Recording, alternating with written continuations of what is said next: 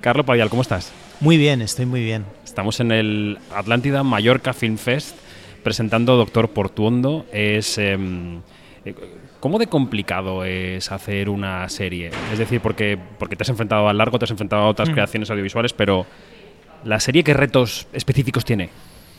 Eh, pues, pues la verdad es que mm, la- lo bonito que tiene el, el como, supongo, lo bonito, yo califícalo como quieras, que tiene lo, la manera que tengo yo de acercarme a las cosas es que el- lo hago de una manera como muy personal, muy creativa, pero porque no tengo Ujú. otra, es decir, no, no por una- ninguna valentía, es decir, eh, de hecho, una de las cosas que me gusta de hacer eh, cine o ahora una serie o incluso un libro es como soy autodidacta porque yo estudié en una escuela de bellas artes y estudié como para ser dibujante y, y- o pintor Sí, o algo así, sí. pero era malísimo en ambas cosas, eh, lo he ido descubriendo sobre la marcha.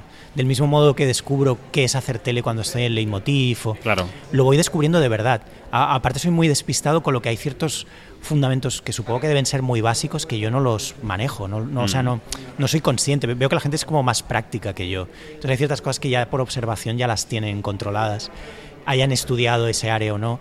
Y yo en cambio lo tengo que descubrir por mí mismo y muy desde el centro de la actividad. Sí. Entonces hacer una serie, eh, yo creo que para nosotros ha sido, es curioso, creo que para nosotros ha sido más fácil hacer una serie de lo que ha sido hacer las pelis, por ejemplo, porque previo a las primeras pelis, previo a Milo Corasmus o a algo muy gordo o demás, eh, habíamos hecho varias series, Carlos de Diego y yo, para Barcelona Televisión. Es verdad que casi todas de documental y de reportajes y demás, pero eh, el formato seriado, digamos que lo, lo entendíamos bien, yo creo. Mm. Lo- de- sin ser grandes consumidores, soy consumidor de toda forma audiovisual, pero, pero sin ser un loco de las series. Entonces, habíamos hecho tantas, creo que habíamos hecho unas cinco para Barcelona Televisión durante varios, bastantes años estuvimos haciéndolo, que en realidad eh, te- creo que, que el- un poco los humores internos y las estructuras y tal de lo que queríamos atacar, de cómo la queríamos atacar, lo teníamos claro. Mm. Para que quien nos escucha tenga algunos ingredientes sobre este Doctor Portuondo, vamos a decir que es la primera serie de filming, la veremos en filming este otoño, no sé si tenemos fecha exacta o tenemos mes Octubre. aproximado, octubre. Eh, diremos también que es tu segundo acercamiento al Doctor Portuondo después de un libro y el Doctor Portuondo fue tu terapeuta. Sí, sí, Todo esto sí. procede de tu proceso de terapia y de que te encuentras con un personaje completamente excéntrico y que te aporta cosas a tu vida que quieres contar primero en un libro y luego en una serie. ¿Qué- qué- ¿Quién dirías que es el Doctor Portuondo que era el Doctor Portuondo? Bueno, el doctor Portuondo Real era un tío fascinante. A, mí me cambió la vida de verdad y supongo que eh, hacer un libro y hacer una serie es, aunque la serie es un, es un proyecto que, que me ofrecen, eh, que no parte de, de una idea original mía como Mm. el libro, pero entiendo que, que es mi manera de, de- de responder a ese impacto que tuvo en mí esa persona. Era alguien de verdad extraordinario. Era una persona que creo que él por, por, su manera de funcionar no le interesó demasiado darse a conocer más de lo que se dio, pero que cuando lo conocías lo ponías automáticamente a la altura de, como te decía, de, como, como decía en otra entrevista, como un poco de Jodorowsky. O, o sea, era una de estas personalidades alucinantes de la segunda mitad del siglo XX que lo había vivido todo. Había vivido el exilio, había vivido la revolución cubana, que primero eh, la aceptó y luego vio cosas que no le gustaron y se tuvo que escapar. Sí. Eh, había sido boxeador, había sido filósofo, había vivido en Estados Unidos tratando a pacientes psicóticos, había escrito unos 30 libros para Biblioteca Nueva, divulgativos, con lo que era una persona muy sabia, pero con un sentido del humor brutal, eh, y que sobre todo eso te transformaba con, con una capacidad increíble de leerte. Era, era una persona muy intuitiva, sabía automáticamente cuáles eran tus conflictos, sabía cómo eras, y tenía como el timing adecuado que suelen tener los psicoanalistas, pero que él lo tenía de una manera finísima, para de- darte la clave necesaria en el momento adecuado. Y mm, entonces era una persona fascinante. Yo con el libro intenté dejar constancia de esa persona porque me, me parecía una, una pena que nadie más lo conociera. Claro, claro. Solo, solo se le conociera en ámbito psiquiátrico, ¿no? Claro. psicoanalítico. En los dos primeros episodios que ha podido ver la prensa aquí en el Atlántida, hemos visto que él en la terapia, el personaje, evidentemente, que interpreta Jorge Perugorria, ¿no? lanza frases eh, sueltas, de repente baila con el paciente que es tu alter ego, del que ahora hablaremos eh, más adelante. Eh, ¿Eran así las terapias con él? ¿O en los primeros capítulos de la serie lo que has querido es darnos el histrión, darnos un poco la anécdota y luego vas a ir profundizando en cómo era la terapia? Todo lo que todo lo que se ve en los seis capítulos, lo más extremo es todo tal cual. Pero sí que es verdad que como en cualquier obra audiovisual o incluso pasa en el libro, te permites síntesis, ejercicios de síntesis. o, determinadas maneras diferentes de... Pero lo de bailar en, en, la recepción, por ejemplo, es algo que, que, que, ahí me sucedió en un par de ocasiones, dando círculos en, en la, en la, recepción mientras me decía a la oreja lo del el baile de la vida, el baile de la vida. Todo, eso, lo, todo eso lo he vivido. Y mm, el estirarse él en el diván porque consideraba que lo que él pudiera contar era más interesante que lo que pudieras contar tú, también era una, una cosa frecuente. Hay que decir que, claro, yo, hice terapia cinco años. El primer año no hizo nada de todo eso. Pero a partir del segundo o el tercero, eh, sí que apareció ese Portuondo como...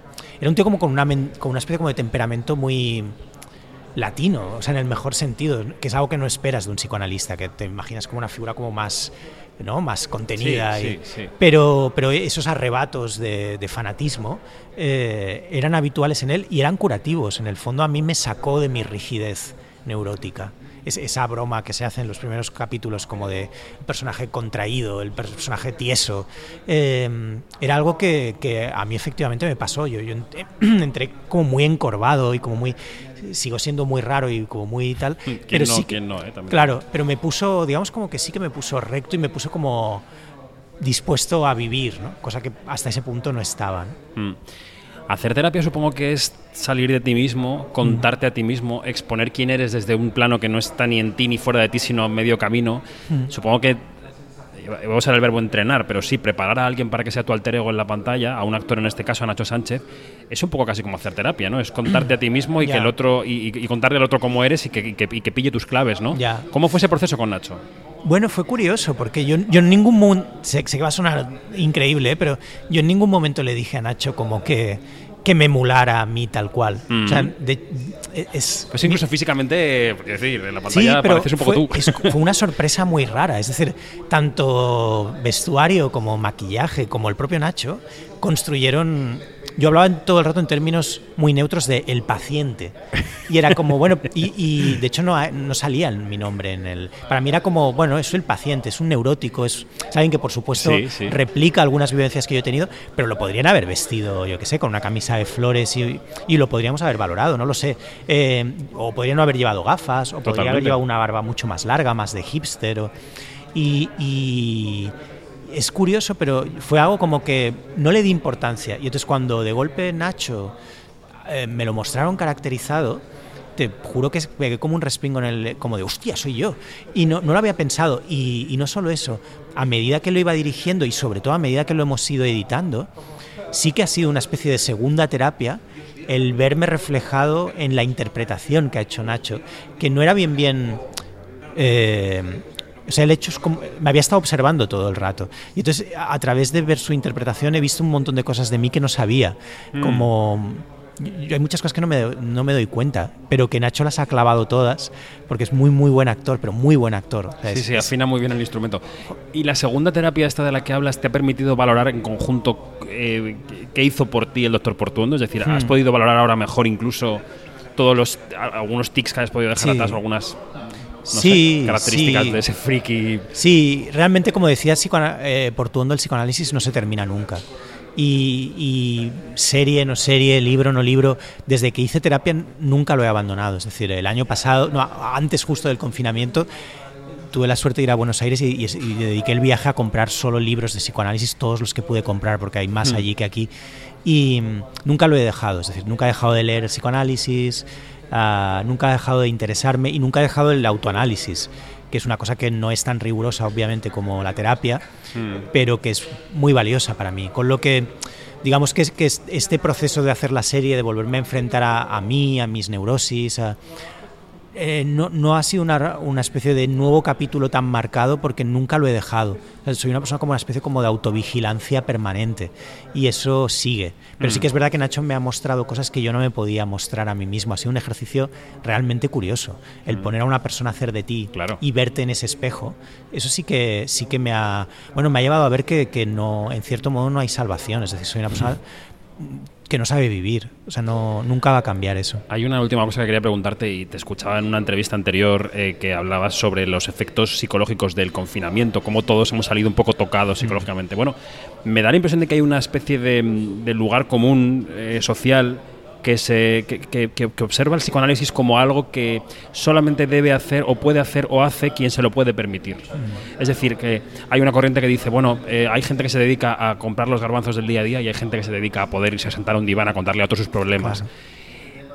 ¿Tú puedes desterrar esta imagen social? ¿Eres capaz de mm. decirnos que, todo el mundo, incluso quien no tiene para garbanzos, debería sentarse en un diván?